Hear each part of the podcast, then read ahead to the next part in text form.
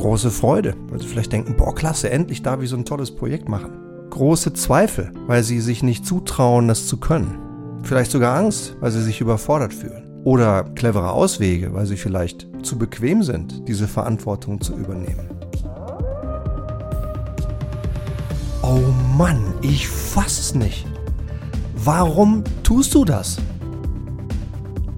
Kennst du das auch aus deiner Führungsrealität? Liebe Leitwölfin, lieber Leitwolf?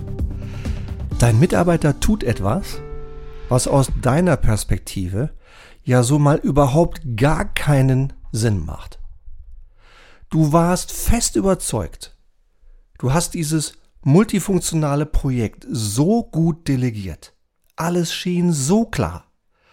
Und jetzt warst du so fest überzeugt, endlich, endlich liefert dein Mitarbeiter die lange versprochenen Ergebnisse eines für deine ganze Firma sehr wichtigen multifunktionalen Projekts. Du hast deinen Termin mit ihm und freust dich auf die Ergebnisse. Und dann kommt er doch glatt zu dir mit folgenden Sätzen.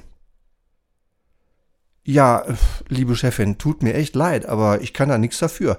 Mein eigener Teil des Projekts ist komplett fertig und richtig gut geworden.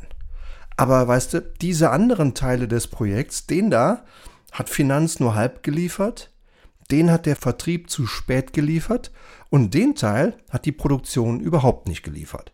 Kann ich nichts dafür, Chefin. Was nun? Kennst du das? Kommt dir das bekannt vor? Vielleicht nicht genau so, sondern in abgewandelter Form? Du hast dich so darauf gefreut. Und dann tut dein Mitarbeiter etwas, was du so überhaupt nicht verstehst und noch nicht erwartet hast. Was nun? Wutausbruch und rumschreien helfen dir sicher nicht. Also was tun? Ein möglicher Weg sind richtig gute Fragen. Letzte Woche habe ich zum Beispiel wieder mal ein einjähriges Führungskräfteprogramm mit 15 tollen Führungskräften eines deutschen mittelständischen Unternehmens begonnen. Und zum Start dieses Programms drei Tage lang live in einem Leitwolf-Programm mit ihnen arbeiten dürfen. Die Überschrift dieses Trainings war Erfolgreich führen in unsicheren Zeiten. Und als wir die Trainings durchgearbeitet haben und diese 15 Teilnehmer nochmal reflektiert haben, was ihre wichtigsten Lernerfahrungen waren aus den Mitarbeitergesprächen, die sie geübt haben. Ja, sie haben delegiert, sie haben kritisiert, sie haben richtig knackige, schwierige Sachen aus ihrem eigenen Alltag trainiert. In ganz kleinen Gruppen. Ja, mal haben sie zum Beispiel die Leistung eines anderen kritisiert, mal haben sie Kritik bekommen und mal haben sie beobachtet, wie zwei andere Kollegen diese sehr wichtigen und schwierigen Führungsaufgaben gemeistert haben oder auch nicht richtig gemeistert haben. Und zum Schluss haben wir dann reflektiert, was waren deine wichtigsten Erkenntnisse? Und jetzt zitiere ich, was die wichtigsten Erkenntnisse dieser Leitwölfe waren. Stop talking, start asking. Offensiv überzeugen durch Reden funktioniert nicht. Ich rede zu viel, die wichtigsten Fragen sind der entscheidende Schlüssel. Zitat Ende. Ich finde, in dieser äh, Runde, in diesen Erlebnissen, in diesen Zitaten steckt die Antwort auf die Frage, warum lohnt es sich für dich als Führungskraft, dich mit Fragen zu beschäftigen? Warum? Ganz einfach. Gute Fragen schaffen Wert. Und hier sind drei Tipps für dich, die immer dann, wenn ich sie anwende, für mich gut funktionieren. Tipp Nummer eins: Vorbereitung. Wichtig ist, dass du Gespräche mit Mitarbeitern, mit deinem Chef, mit deiner Chefin, mit anderen Menschen, wo du was Wichtiges bewegen willst, wo du was Wichtiges erreichen willst, dass du diese Gespräche vorbereitest. Die wichtigsten Dinge in der Vorbereitung nach meiner Erfahrung sind dein Ziel. Mach dir klar, warum führst du dieses Gespräch überhaupt? Was willst du erreichen mit diesem Gespräch? Welches konkrete Ergebnis willst du erzielen? Zweitens, antizipieren. Mit wem sprichst du? Sprichst du mit deiner Chefin oder deinem Chef? Sprichst du mit deinem Mitarbeiter? Du kennst deine Leute. Mit welcher Haltung, mit welchen Fragen werden die Mitarbeiter auf deinen Gesprächsstart und auf dein Anliegen reagieren? Große Freude, weil sie vielleicht denken, boah, klasse, endlich darf ich so ein tolles Projekt machen. Große Zweifel, weil sie sich nicht zutrauen, das zu können. Vielleicht sogar Angst, weil sie sich überfordert fühlen. Oder clevere Auswege, weil sie vielleicht zu bequem sind, diese Verantwortung zu übernehmen. Du kennst deine Pappenheimer, du kennst deine Leute, du kennst deine Mitarbeiter. Antizipieren. Und ich denke, was du inhaltlich vorbereiten kannst, ist das Ziel. Welches Ergebnis? In welcher Qualität? Bis zu welchem Tag willst du haben? Das zweite sind Trigger. Das sind die persönlichen Motivatoren deines Gegenüber. Was motiviert den anderen zu Höchstleistungen mit Spaß? Überleg dir, wie du einen Zusammenhang herstellen kannst zwischen den Triggern des anderen und deiner Aufgabe. Und Fragen. Gute Fragen. Deine beste, deine wichtigste Frage in dem Gespräch. Die kannst du vorbereiten. Die kannst du dir schon vor dem Gespräch mal aufschreiben. Das ist die inhaltliche Vorbereitung. Und zweitens, mentale Vorbereitung. Gerade wenn es ein schwieriges Gespräch ist, das vielleicht schwierig für dich ist, weil es komplex ist, weil es Veränderungen bringt, weil es vielleicht unangenehm für den anderen sein könnte, dann hilft es auch, dass du dich mental vorbereitest, dass du mit der richtigen Denke, mit der richtigen Haltung in das Gespräch gehst. Das wird kein schwieriges Gespräch, du, weil du bist vorbereitet, du hast ein klares Ziel, du weißt, wo du hin willst. Das wird ein wichtiges und es wird ein richtig gutes Gespräch. Du bist vorbereitet, du weißt, was du willst, du weißt, wo der andere startet und du weißt, wie du dem anderen hilfst zu sehen, dass es für die Firma und für den anderen gut ist, was du von ihm willst. Also, mentale Vorbereitung. Das wird ein richtig gutes Gespräch. Tipp Nummer eins also für richtig erfolgreiche Gespräche Vorbereitung, inklusive deiner wichtigsten Frage. Zweiter Tipp. Frage stellen, Klappe halten. Frage stellen, Klappe halten.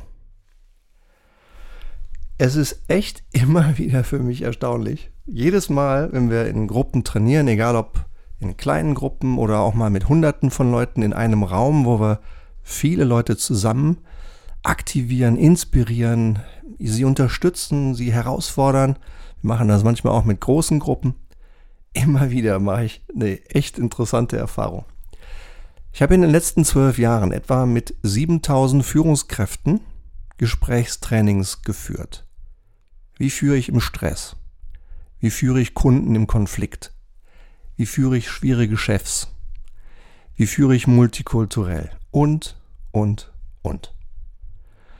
Die Themen waren immer wieder verschieden. Die Teilnehmer auch. Aber eine Sache kommt fast jedes Mal wieder und wieder auf. Fast alle diese Führungskräfte haben Probleme zu fragen und dann zu schweigen. Sie reden lieber. Manche merken gar nicht, wie viel sie reden. Viele merken es, wissen aber nicht, wie sie dieses Verhalten ändern. Warum schaffen gute Fragen Wert? Warum ist gutes Zuhören so wichtig? Na ganz einfach. Oft liegt das Problem nicht in dir als Leitwölfin oder Leitwolf, als Chefin, die gesamtverantwortlich ist, sondern im anderen, im Verhalten deines Mitarbeiters, im Verhalten des Kollegen auf Augenhöhe in der anderen Abteilung oder im Verhalten deiner Chefin oder deines Chefs. Die Ursache liegt auch in ihm. Die Lösung liegt auch in ihm. Die Ideen sind auch in ihm. Und die Kreativität ist auch in ihm. Alles dieses ist in ihm. Und um alle diese wunderbaren Potenziale rauszuholen und zu entfalten, musst du sie aus ihm herauslassen. Und dafür muss er reden und nicht du. Er muss reden über genau die relevantesten Dinge, die er liefern soll, aber nicht geliefert hat. Er muss reden. Und du musst schweigen, zuhören und richtig hinhören.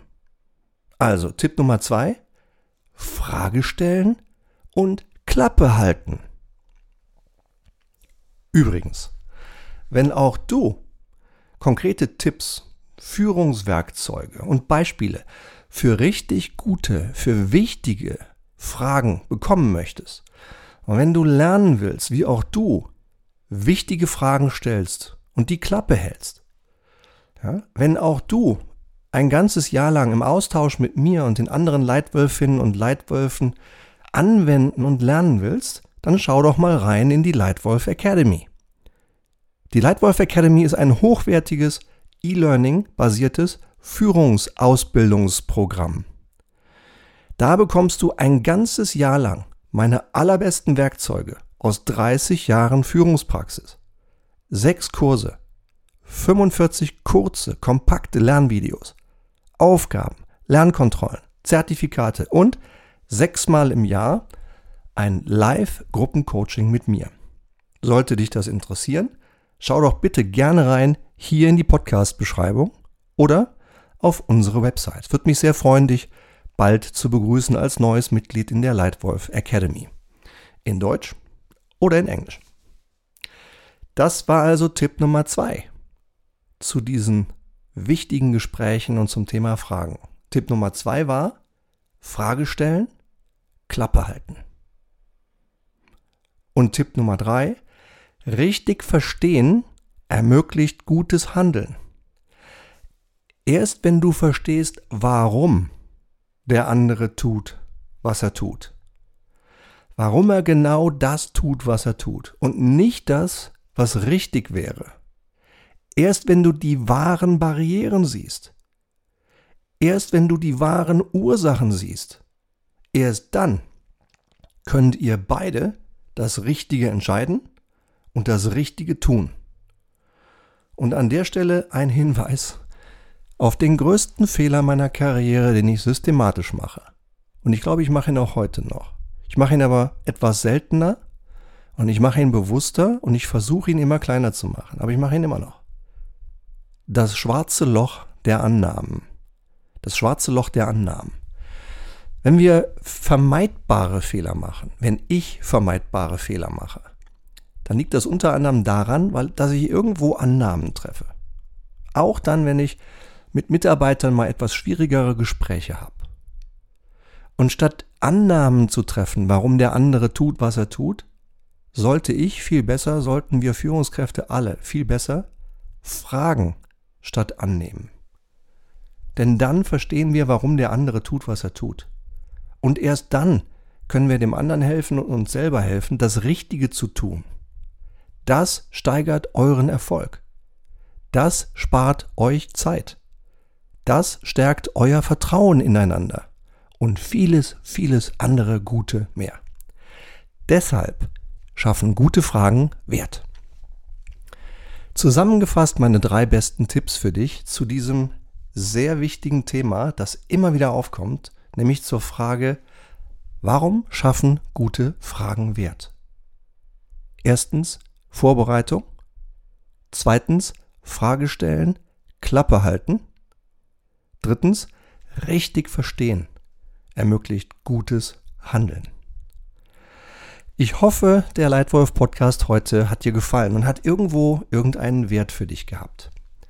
Wenn er dir gefällt, wenn dir dieser Podcast insgesamt gefällt, dann abonniere doch gerne diesen Leitwolf Podcast. Hier kommen jede Woche neue Inhalte, jede Woche neue Inhalte zu gutem Führen und zu Strategie und manchmal tolle Interviews mit richtig spannenden Leuten, wo wir dann häufig fünfstellige Teilnehmerzahlen auch haben. Sei gerne dabei, abonniere auf deiner Podcast-Plattform und ich freue mich schon jetzt drauf, wenn du das nächste Mal wieder einschaltest und dabei bist hier im Leitwolf Podcast. Und falls du mir einen kleinen Gefallen tun willst, dann bitte ich dich, sei so nett und schreib mir nur einen Satz schriftliches Feedback über den Leitwolf Podcast in deine Podcast-App. Das würde uns riesig helfen. Für heute vielen, vielen Dank für deine Zeit und deine Aufmerksamkeit. Bis bald, dein Stefan.